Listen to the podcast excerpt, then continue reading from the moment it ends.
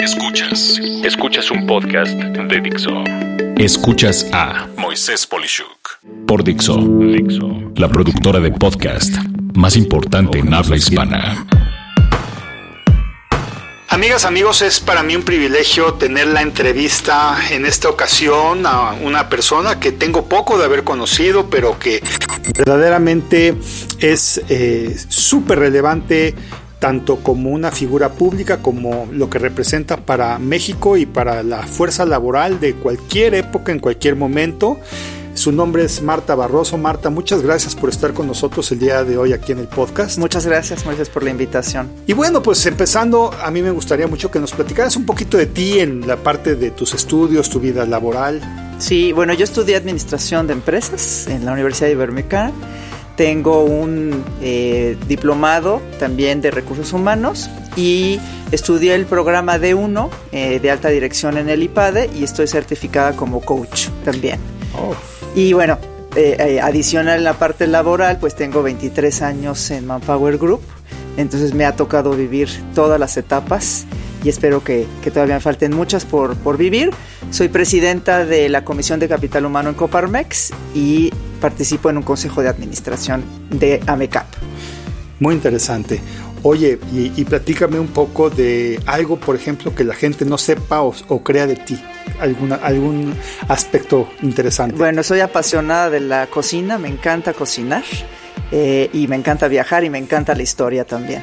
Ahora, wow, pues todo, los, todo lo que se puede hacer en un viaje, ¿no? Comer, conocer y, disfrutar, así ¿no? es, así es. Muy bien, Marta. Oye, pues hablabas de Manpower, hablabas que, vamos, has hecho una carrera en sí mismo en esta empresa. ¿Qué, qué es Manpower y, y qué le aporta a la sociedad? Mira, Manpower Group es una empresa líder mundial en servicios y soluciones innovadores de capital humano cubrimos todos los ciclos, ¿no? Desde la tercerización de personal, la búsqueda de talento profesional en las áreas de IT y en las áreas, por ejemplo, de finanzas, eh, coaching, tema de transición de carrera, contratación, reclutamiento de estructuras dedicadas y todo enfocado a buscar, junto con el cliente, el éxito en los negocios, pero también algo muy importante para nosotros es mejorar la calidad de las personas a través del empleo formal. Esa es una consigna que tenemos, nosotros siempre manejamos el empleo formal.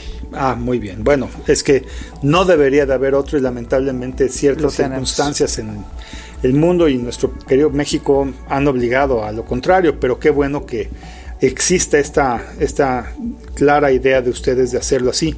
¿Y, qué, y, entrando en este tema, ¿qué puedes comentarnos del mundo laboral hoy? Pues hoy tenemos una multiplicidad de factores, de variables que obviamente están incidiendo en el mercado laboral. Este, vemos binomios de escasez y desempleo, que ¿no? Eh, más adelante lo, lo, podemos abordar, movilidad, flexibilidad, los temas de migración, habilidades que se requieren ahora para el mercado laboral, tecnología y todo esto en conjunto, pues no nos hace más que estar preparados para enfrentar estos retos y romper un poco con los paradigmas de ya no es tan importante, sin duda es importante tener un título, una carrera, pero también se vuelve muy importante prepararnos a través del autoaprendizaje constante. Que yo diría es permanente, ¿no? Así es. Amigas, amigos, los que están eh, escuchando el podcast, eh, no hay tal cosa como que acabas una carrera y te echas a dormir, ¿no? O sea, al contrario, esa es la plataforma de arranque, como dice Marte, de ahí seguirle. Y bueno, entrando en ese tema, ¿qué es lo, más lo que más te interesa a las empresas al reclutar a una persona? ¿Qué nos puedes decir que es ahorita lo, lo que les llama? Mira, importante, sin duda, es la parte humana. ¿Quién es la persona? Eh, eh, la actitud que tenga y aptitudes que tenga. Eh, algo importantísimo es la honestidad.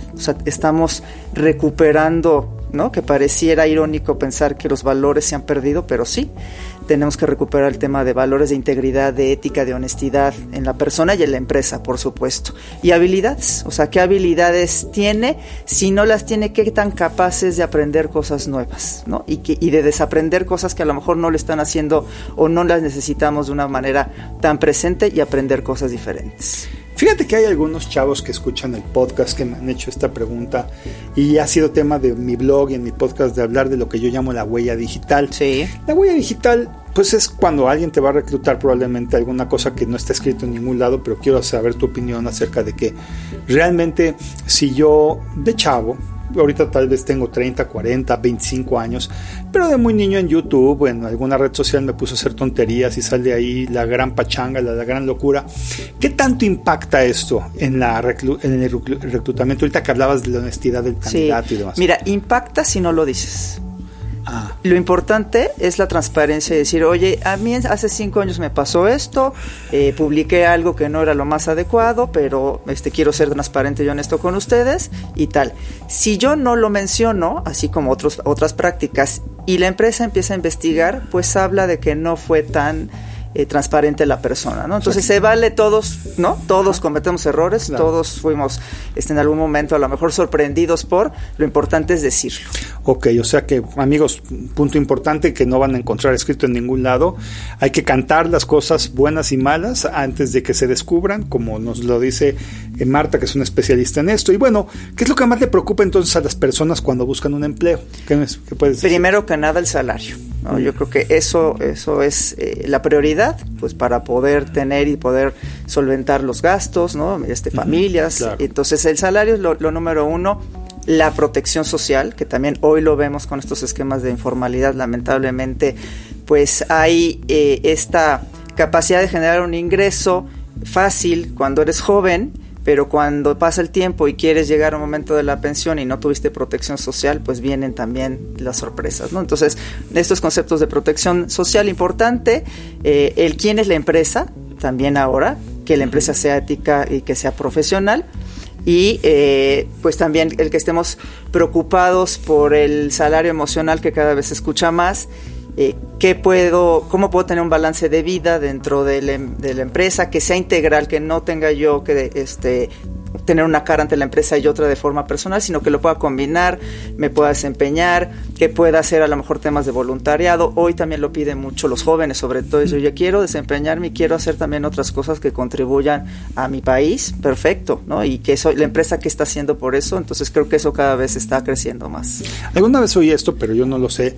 ¿Qué tan cierto es que tú no renuncias a una empresa, renuncias a un jefe?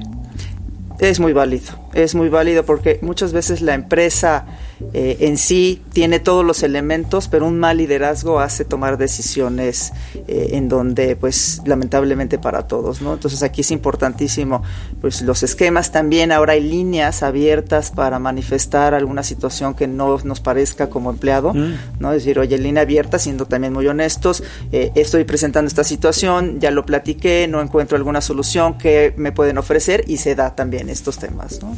Y en este sentido, entonces, digamos, en la línea de lo que serían buenos consejos para los que nos escuchan, ¿cuáles serían los errores más comunes eh, de las personas al buscar un empleo o cambiarse a otro empleo? Tomar decisiones precipitadas, no, no conocer la empresa a la que vamos, no investigar bien de qué se trata, no preguntar cuáles son las expectativas y los alcances de la posición.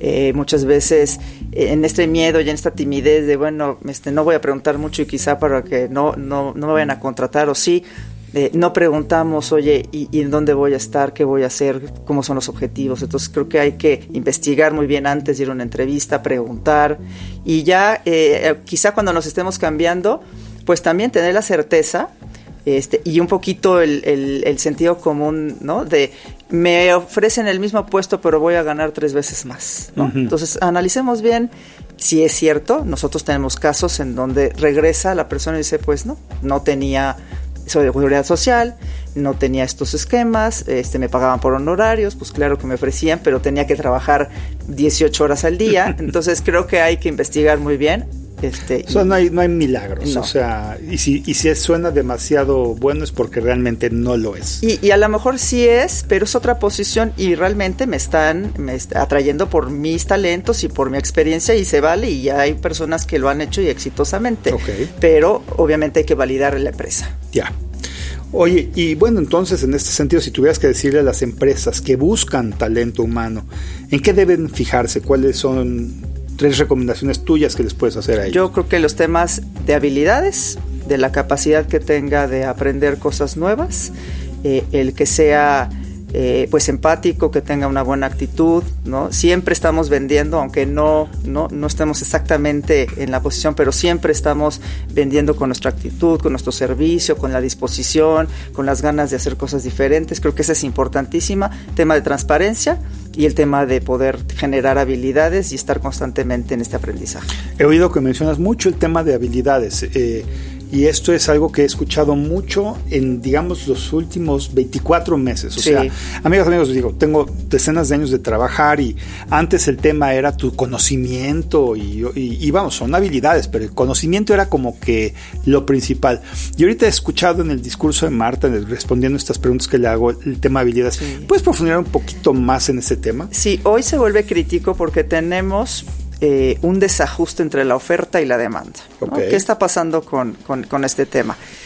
Que hay, tenemos una gran cantidad de egresados de las universidades, ¿no? Este, y profesionales, podríamos llamar este, jóvenes, los que están en la generación millennial más o menos, en donde no encuentran las oportunidades de, de, empleo y la empresa manifiesta que hay escasez de talento. Entonces, en este binomio lo que sucede es que la empresa está buscando que tenga ciertas habilidades profesionales, técnicas y blandas que la persona no las tiene, ¿no? Entonces, podríamos decir, oye, es que en la universidad no me enseñan eh, quizá estos temas de negociación tan a profundidad o comunicación o trabajo en equipo o colaboración, pero necesitamos este, que esto se pueda adelantar, que podamos a través de vinculación con la academia, este, a través de mecanismos en donde los chavos puedan entrar más rápido al entorno laboral y si no, también puedan adquirir esas habilidades, ¿no? Hay, hay maneras muy fáciles de detectar, oye, en qué estoy bien y qué me falta por, por aprender. Eso se puede desarrollar porque la empresa se los va a pedir, ¿no? Es mm. un hecho que se los va a pedir, este, los va a probar en eso y obviamente vienes con un título y vienes con mención honorífica quizá en el tema ¿no? de derecho, de, de, relaciones industriales, de administración de empresas, pero pues quizá no tienes la habilidad más importante para el tema de comunicación. ¿no? Sí, relacionamiento. Exacto, exacto. Y, y, tú dirías que esto es común en cualquier parte del mundo. O sea, yo siempre he visto que la universidad lo que te enseña es una cosa, pero lo que el mundo laboral te pide es otra, ¿no? Eso ha sido de siempre. Sin embargo, este, pues que el mundo empresarial esté pidiendo de bote pronto esas habilidades y que las universidades ni por la cabeza les pase, ¿a qué se debe? Sí, tenemos muchos años viviendo ya con estos temas de escasez. Eh, hay acercamientos, ¿no? Esto sucede a nivel mundial, pero hay acercamientos de manera más puntual con algunas universidades que otras, en donde pues permitimos hacer este tipo de pláticas, este tipo de reflexiones, y sí hay modificaciones a los planes, ¿no? Y de hecho nosotros dentro de la organización tenemos una materia para la UNAM, ah. en donde los, los chicos es una materia optativa, y es eh, una materia que está relacionada con administración y contaduría. Entonces ellos deciden, ya en los últimos semestres, llegar a Manpower y practicar dentro de Manpower. Entonces se les enseña, ¿no? Esta administración, la nómina, el reclutamiento, este temas así. Y por supuesto, bueno, ya saben, y además es un tema muy importante la orientación vocacional porque, o la orientación profesional, porque yo estudio administración de empresas siguiendo con el ejemplo de esta, de estas, de esos jóvenes y de repente hay como una, un pensamiento que a lo mejor alguien se lo dijo, alguien no le recomendó, le dijo, no, yo jamás me quiero ir a los temas de reclutamiento de nómina, no me gustan, ¿no? Ok. Y cuando entran y empiezan a conocerlo, oye, yo tenía otra idea de esto, a mí me habían platicado otra cosa, realmente me negaba, pero ni siquiera lo conocía, ¿no? Entonces creo que este tipo de acercamientos, que muchas empresas lo, lo pueden hacer o ya lo hacen, nos ayuda mucho a estrechar ¿no? y que podamos eliminar estas, estas barreras y que tenemos hoy en cuanto a la escasez. Y bueno, entrando en este tema de escasez, ¿cómo ha impactado la tecnología en el mundo laboral? Yo creo que este tema eh, en concreto de qué habilidades tecnológicas son fundamentales en las personas hoy en día, ¿qué nos puedes decir? Pues hoy, hoy no vivimos sin la tecnología, ¿no? Y tomamos decisiones en función de la tecnología. Sea lo que fuere. Sea lo que sea. Y además en en nuestra vida personal pues ya no podemos vivir sin el, sin el teléfono, ¿no? Este es un mecanismo en donde podemos estar al tanto de la información. Y eh, también pues tenemos temas digitales, herramientas digitales o procesos digitales que sin duda te van a ayudar a mejorar y analizar mejor la información. Eh, hay, por ejemplo, procesos, ¿no? El es que habilidades digitales es que yo me vuelva programador y experto. No, no es así, ¿no? O sea, claro, hay que interactuar con las redes, porque hoy al final es un mercado, ¿no? En donde encontramos clientes, en donde se están moviendo muchas de las interacciones, ya no son modelos tradicionales, pero también este uso de la información y cómo lo haga es una capacidad muy importante. ¿no? Podemos llenarnos de información y también muchas veces decimos, oye, estoy generando reportes y reportes y reportes, ¿no? ¿Para quién? ¿Y qué los, o en dónde los utiliza? Pues no sé, pero yo estoy generando tal cantidad de información. Es mejor sentarnos a pensar esta información, a quién le sirve, cómo le sirve, este, y cómo puede ser una mejor toma de decisiones con la información. Entonces se vuelve crítico las habilidades digitales. Ok. ¿Y cuáles serían las más importantes a nivel genérico en este rubro? Eh, bueno, el tema de cómo, cómo puedo interconectarme, ¿no? Este, a través de, las diferentes plataformas, que conozca bien el, el, uso de ciertas aplicaciones que me ayuden a desempeñarme mejor. Los sistemas cada vez nos ayudan a automatizar más, a digitalizar más los procesos, entonces pues que tenga yo esta preparación y capacidad para poderme adentrar y conocer y poder consultar información. Creo que eso es lo más importante. Y digamos, eh, ¿hay algún perfil de talento más demandado que otro en este rubro? Ahorita en este momento son las ingenierías, eh, toda la parte que tiene que ver con eh, tecnología de información, ¿no? Como, como uso y aprovecho la información, investigación, ciencias, ¿no? Este, toda la parte aeroespacial, la parte automotriz, eh, este, todo eso, bueno, pues hoy tiene mucho auge, la parte de la mecatrónica, ¿no? La parte de desarrollo de herramientas, ¿no? Incluso este, que podríamos decir los que ya tenemos hijos más adolescentes, decir, oye, ¿cómo es una carrera el desarrollo de, juegos de video? Pues es una carrera ah, y es una habilidad y tener un mercado meta importantísimo. Entonces también ahí ese tipo de, de posiciones son de las más buscadas hoy. Mira, ¿quién lo hubiera pensado? Eh, eh, entonces, bueno, tú hablabas de esta asimetría entre el talento y la escasez del talento. Eh, ¿Por qué la gente talentosa no es tan abundante? Yo, yo creo que sí la hay, no la vemos porque pues es está cautiva, ¿no? E, e, es, muy importante y como no hay tanta gente, bueno, pues este, muchas veces se recluta, se selecciona muy rápido y se queda o lamentablemente se va. ¿No? También las fugas de, talento que sabemos que se van al extranjero, ¿no? otro error me parece que cometemos es esta orientación que platicaba yo al principio, pero aquí sí ya es más hacia el tema de familia, ¿no? Hay, hay mujeres y hombres, ¿no? Desde que son chicos, que son muy talentosos para ciertas cosas, por ejemplo, el tema de ciencias matemáticas, y de repente a las niñas decimos, no, esto no es para ti. Claro que sí. Tienes que irte más a otra cosa, administra, ¿no? Recursos humanos, la empresa, y no está mal, pero si tienes habilidad, pues aprovechala y explótala, porque sin duda va a ser muy exitosa, ¿no? Y va a tener mejores oportunidades profesionales, salariales. Entonces creo que también es un error ahí el que desmotivemos cuando vemos que hay una capacidad que, este, que no hay que desaprovecharla. Fíjate, lo, viví yo cuando empecé a trabajar muy chavo, también de adolescente, este, casi el, lema es la capacidad no se puede medir en edad, ¿no?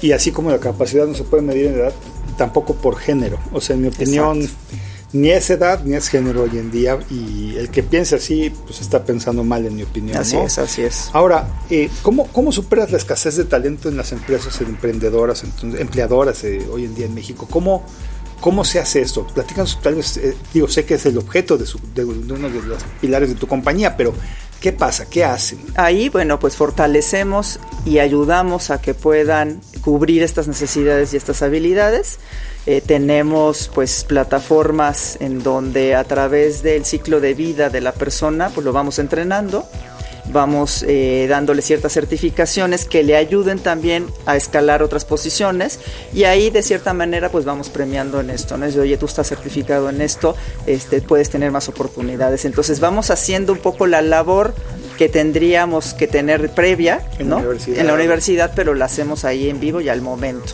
Y si no es perfil profesional, estas habilidades pueden ser para también personas eh, que no han tenido una disciplina formal. Ah, por supuesto. De profesional. Hecho, de hecho, hay un rubro importantísimo de, de, estos conceptos, ¿no? De cómo integrarlos en los temas de comunicación, cómo mejorar sus habilidades de colaboración, de negociación. Entonces se hace, no importando el, el nivel, lo hacemos Eh, muchas veces hacemos un plan de trabajo, cuando son estas posiciones más operativas, hacemos un plan de trabajo con los clientes. Decir, oye, yo estoy encontrando esta carencia, bueno, vamos a desarrollar un plan, una capacitación y la ofrecemos ahí en punto para que la persona pueda, pueda tomarla y pueda desempeñarse. O sea, se desarrolla un servicio a la medida Así es. de lo que el cliente o mercado de ese cliente tuyo está demandando. Así es, y buscamos también opciones este, que son quizá eh, eh, en las eh, profesiones técnicas, ¿no? Estamos también buscando mucho, no todo el mundo tiene acceso ni posibilidades a una licenciatura, una carrera, pero sí a que a lo mejor dentro de la prepa puede tener eh, un certificado técnico en algo. Eso también estamos buscando mucho. Que eso se pueda perfeccionar, que se pueda desarrollar y sale con habilidades ¿no? audiovisual. Audiovisual, exacto. Y soy muy bueno en el tema de conexión, de sistemas, ¿no? Este, no programo, pero soy muy bueno en todo este tema de cableo, de sistemas y tal. Bueno, pues ahí también lo, lo podemos ayudar. Ya.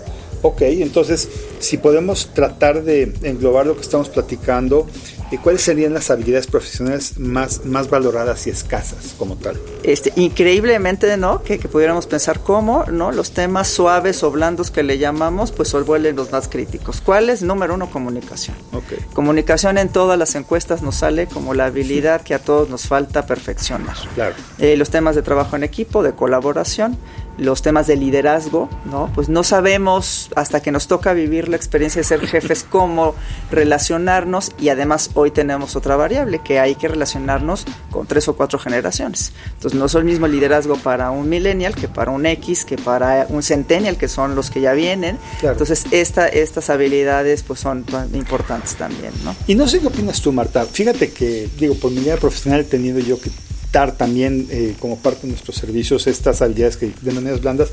Como que siento que la gente cuando oye blando le, suena, como simplista o yo yo de hecho viene el inglés de soft skills no yo yo no les llamo soft skills yo les, llamo business skills o sea habilidades de negocio eh, que son estas cosas que estás comentando sí o humanas Claro, humanas. Vamos a aquí, y tienes razón, el tema puede, puede ser como, oye, suaves, me significa que no es tan importante también, ¿no? Este, pero son habilidades humanas para poder interactuar en mi entorno, ¿no? Eh, mira, esta misma semana estaba con gente que está desarrollando cosas de Internet de las cosas, muy sofisticada. Y era claro que eran dos ingenieros, dos, chavos muy jóvenes que desarrollaron algo para poder ubicar eh, equipo en un hospital en donde se encuentre, porque luego se pierde el tanque de oxígeno por ahí y tienes que saber rápido a dónde está. Entonces hicieron un sistemita muy interesante de eso. Y entonces eh, el, el, cuate este me empieza a hablar y está, estoy con dos contadores junto con, con él, ¿no?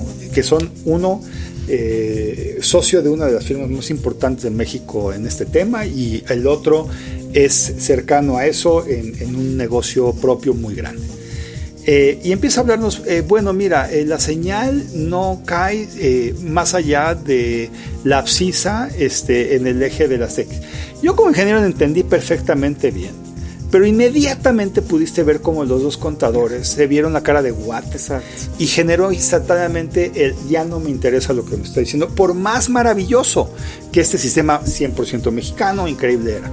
Entonces, ¿qué pasó ahí? Lo que tú estás diciendo es un problema de comunicación instantánea, ¿no? de, donde los ingenieros, levanto la mano, pues somos tecnonerds, ¿no? Hablamos en tecnonerd. Es, es en pocas palabras una cosa que luego no es lo correcto. Eh, hablamos en bits y bytes si estamos en informática o hablamos en términos 100% científicos o tecnológicos, asumiendo que tú, Marta Barroso, me tiene que entender perfectamente y lo que acaba pasando es que nos nos eh, eh, llevan al rincón de los de los que ya no quiero oír, ¿no? Sí. Eh, me imagino que este es el tipo de cosas que tú estás mencionando en la parte de comunicación. Es más, redactar un, una carta. Y, no te vayas más lejos, ¿no? O sea, ni siquiera el tema técnico que pudiera ser difícil de entender para muchos. El cómo me expreso y, yo en el tema de coaching, ¿no? ¿Qué hago? Este, es que, oye, yo lo estoy promoviendo esto que estoy haciendo y soy experto y la verdad es que el proyecto está padrísimo y me sale muy bien, pero a la hora que lo vendo, pues no. Y bueno, ¿y cómo lo estás expresando, no? O sea, antes de ir a la empresa igual platícaselo a tu familia, a alguien, a tu esposo, ¿no? Dile, oye, esto que te estoy diciendo se entiende, o sea, tú me comprarías y creo que ese, ese es importante. Muchas veces nos quejamos de, de, ay, ¿cómo me pregunta? Oye, lo que tú estás diciendo es esto y esto y esto, pero pues es una manera de reafirmar que te estoy entendiendo. Y desde ahí, básico en todos los temas, desde familiares hasta profesionales. Toda la razón. Y creo, entonces no es único de nuestro gremio ingenieril esto, esto pasa en todas partes. Qué bueno que me estoy más, menos intranquilo. Oye, y, en este sentido entonces, pues hablando de esto, pues es, es, claro que los modelos de negocio han cambiado. ¿Cómo, ¿Cómo han cambiado estos modelos de negocio si los comparamos, por ejemplo, con hace una década? Eh, ¿Y qué es lo que es lo óptimo ahora? Tenemos eh, una cantidad de cambios en 10 años increíble y lo vemos año con año, incluso en meses, ¿no? yo, yo lo pondría en dos. Tenemos lo que le llamábamos modelos tradicionales, que todavía muchas empresas les cuesta un poco de trabajo el romper ya estos paradigmas y eh, adentrarnos en nuevos mercados, que además lo tienen que hacer porque pues su mercado meta ya son otras generaciones, ¿no? Pero que siguen, siguen siendo tradicionales, ¿no? Y que tienen que irse adaptando a los cambios.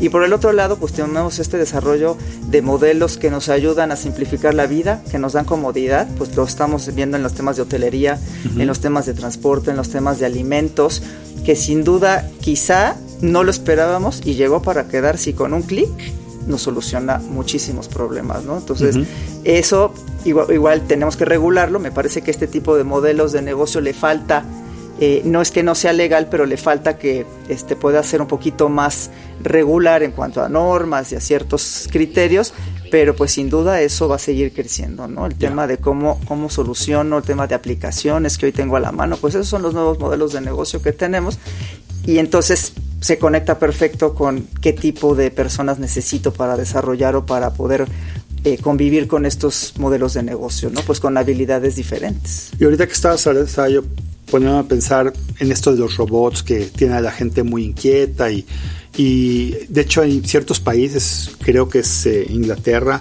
que está pensando en cobrar un impuesto a las empresas que usan robots en lugar de personas y hay otra tendencia que dice que ¿Para qué hacerlo? Si tienen robots, pues quiere decir que van a ser más eficientes, van a tener más utilidades y van a ganar más impuestos a nivel público porque van a vender más.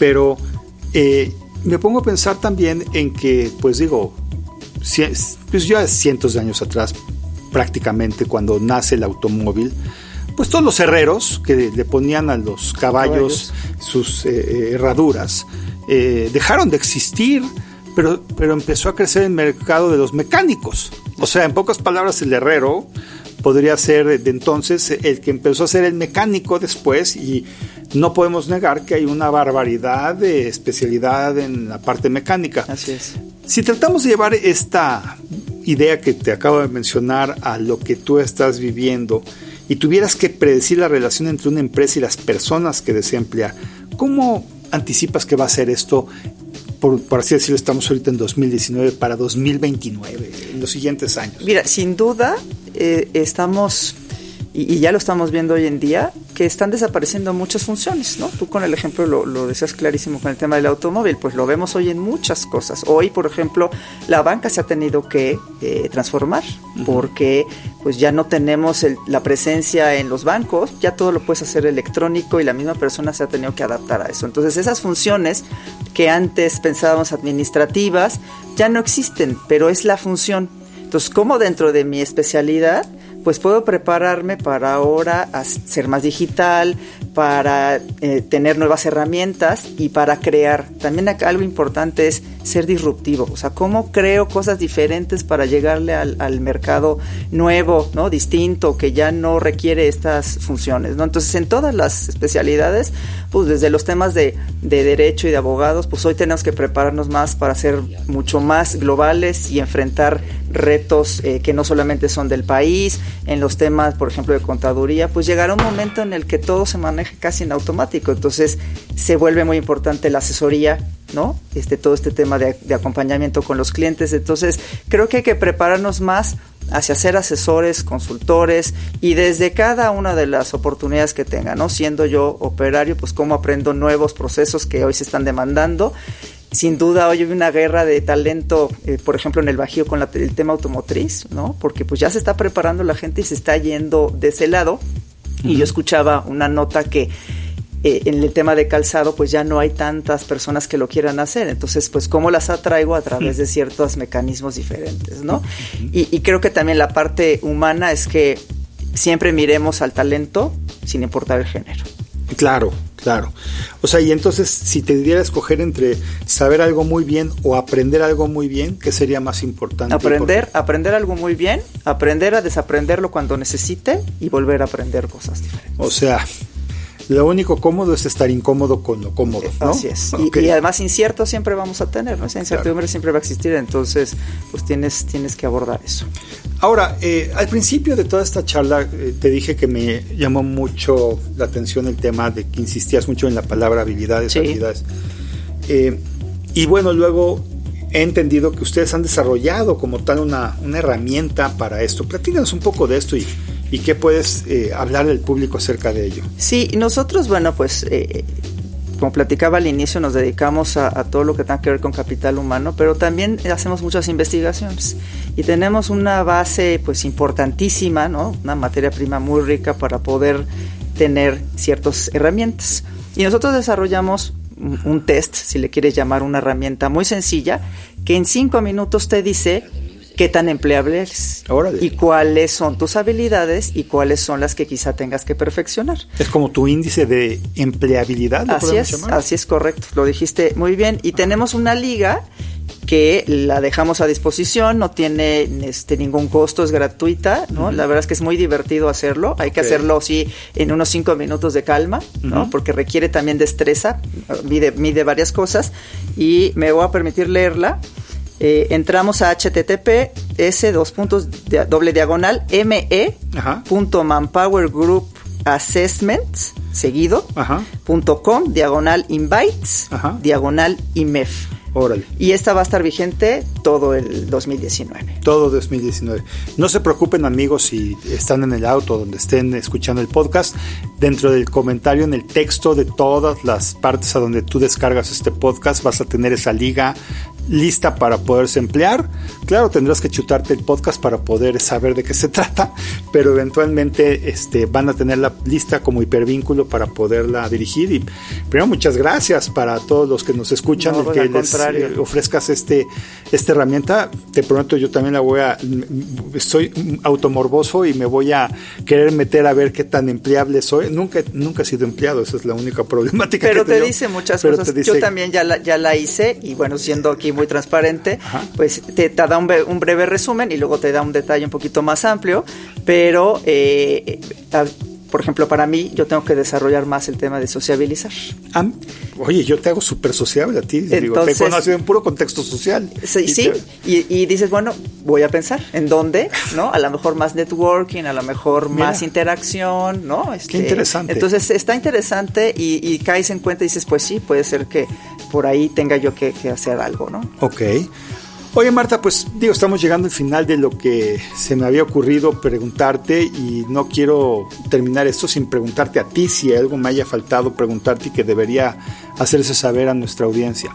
Yo, yo creo que nada más como, como reflexión, como invitación, hay muchas maneras de constantemente estar en el autoaprendizaje, ¿no? No le queda a la empresa, no es una tarea solamente de la empresa y obviamente si somos emprendedores, si manejamos nuestro propio negocio, pues nos toca, ¿no? Resolverlo.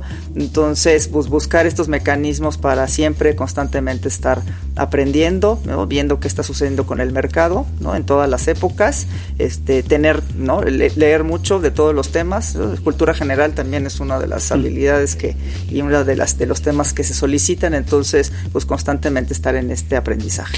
Pues fíjate que tomando esto hacia los que nos escuchan, que, tengo el gusto de ya haber convivido y conocer, uh, me, tomo esto de lo que, estás diciendo. Uh, más que, más que sentirnos cómodos con el aquí y el ahorita, hay que estar totalmente inquietos en cómo hacer algo diferente. Y muchos que nos escuchan pues son eh, empleados o funcionarios ejecutivos en, diversos lugares, pero lo que estás diciendo es no, no estar, invertir en ti, a pesar de que en ese caso tu organización, si estás siendo empleado, no invierte en ti. O sea, eh, para mí esto es muy valioso porque toda la gente en las empresas que yo conozco está acostumbrada a que es responsabilidad del área de recursos humanos el conseguir el, entrenamiento de tal cosa o que como no tiene tal habilidad, pues ahora que lo capaciten. Y así me dicen, pues falta que me capaciten. Así como que estoy sentado en una piedra esperando a que, alguien este, tome la iniciativa en el área de recursos humanos para que yo aprenda. Y lo que estoy oyendo de ti es, amigos, amigas, no esperen a que eso pase. Si tú sientes que no hablas bien, que no escribes bien, que no redactas bien, que eres introvertida o introvertido, que no estás comunicando el mensaje que tú quieres, que no sabes negociar o siempre te ven la cara cuando estás tratando de hacer, o bien que eh, no sabes distinguir quién va a ser un cliente de quién no va a ser un cliente, o cómo lograr sacar clientes en una reunión, haciendo relacionamiento, una cosa de ese estilo que no te esperes a que eh, papá empresa o mamá gobierno o quien sea te lo dé, sino que es, el consejo, si lo entiendo bien, es hazlo tú por tu cuenta. Y, quiero pensar, hay muchos recursos, hasta gratuitos en, las redes sociales, en YouTube, en Internet. Y hasta puedes practicar ¿no? con alguien. Si oye, a ver, te voy a vender algo, ¿tú qué opinas? Dame retro. ¿no? O sea, es, sencillo buscar la manera. Si lo tienes, pues aprovechalo ¿no? este, dentro de la empresa, porque también hay empresas que tienen, bueno, una cantidad que no se utiliza. Si no lo tienes porque no se puede dar esa oportunidad, búscalo. Ok, ok. Marta, pues no me resta más que decirte que sé que este, esta entrevista bueno, a mí me ha enseñado muchas cosas y a los que nos están escuchando estoy seguro que va a ser un contenido como llamamos en esto siempre verde, porque no importa en qué año escuches esto, creo que esto va a tener relevancia permanente. Agradezco mucho esa liga que les compartes a eh, los que nos están escuchando y sin otro preámbulo no me resta más que agradecerte mucho la, la oportunidad y privilegio de tenerte acá. Y pues amigos, soy Moisés Polishuk y agradezco que nos hayas escuchado. Hasta la próxima. Muchas gracias.